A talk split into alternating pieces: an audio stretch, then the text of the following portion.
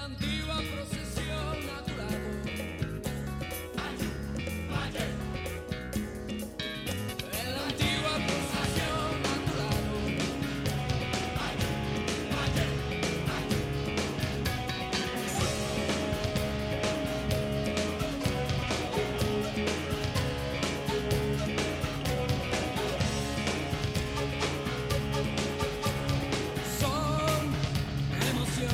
Sangre en el diván. El extraordinario caso del doctor Chirinos. Bellice Pacheco. Editorial Planeta. Los funcionarios lo que procuraban eran nuevos elementos que probaran la relación entre el psiquiatra y la estudiante. No creían encontrar indicios de que ella hubiese estado en ese apartamento porque según el contenido del testimonio dejado escrito por Roxana y lo expresado a familiares y amigos, la joven nunca había acudido al penthouse de Chirinos. Los investigadores notaron que la caja de seguridad estaba vacía y procedieron a decomisar algunas cosas de interés, como un revólver Smith Wesson calibre 38, bastante viejo y hasta oxidado. Muchas municiones para armas de distinto calibre y un cargador. El detective Peroso no se distrajo en estos vejestorios. Con el olfato agudizado se dirigió a la parte baja de una escalera que comunicaba la habitación del psiquiatra con el segundo piso del penthouse. Y sin titubear como si alguien le hablara, localizó un archivo colocado como al descuido, debajo de un mueble en el piso. Al abrirlo se sintió frente a un tesoro. Más de mil fotografías de distintas épocas, realizadas en lugares similares a su consultorio y su casa. Las gráficas mostraban cuerpos de mujeres desnudas o casi posando unas y otras completamente dormidas. Algunas de estas impresionaron a los funcionarios porque parecían las imágenes de mujeres muertas con la camisa y el brasier mal subidos, así como quitados a medias los pantalones, faldas y pantaletas. Seguramente estas mujeres ni se imaginan que Chirinos les hizo estas fotos dijo uno de los policías sin poder ocultar su indignación. Pues se enterarán en el juicio, respondió otro con ironía. Tres de esas fotos eran de Roxana, sonriente y desnuda. El hallazgo activó la adrenalina de los funcionarios, pero faltaba más.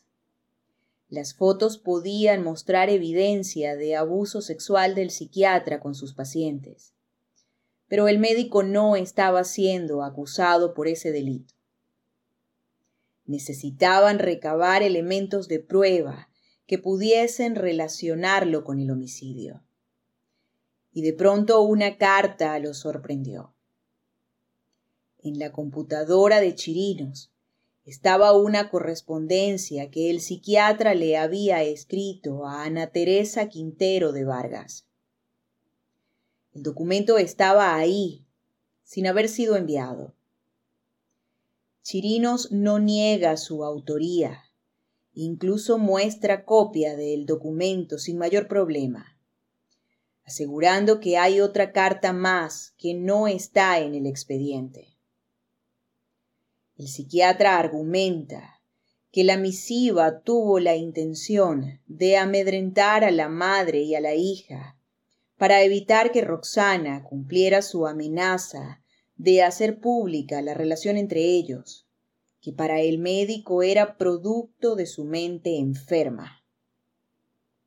Para los funcionarios policiales, en cambio, la carta arrojaba el móvil del crimen. La carta bajo el encabezado sobre Roxana para su madre dice, Estimada amiga, no se imagina cuánto lamento tener que hacerles llegar la información que a pesar del daño que va a provocarles, me veo obligado a hacerlo. Como único recurso para evitar que vuestra hija Roxana, a su vez, me lesione ética, humana y profesionalmente.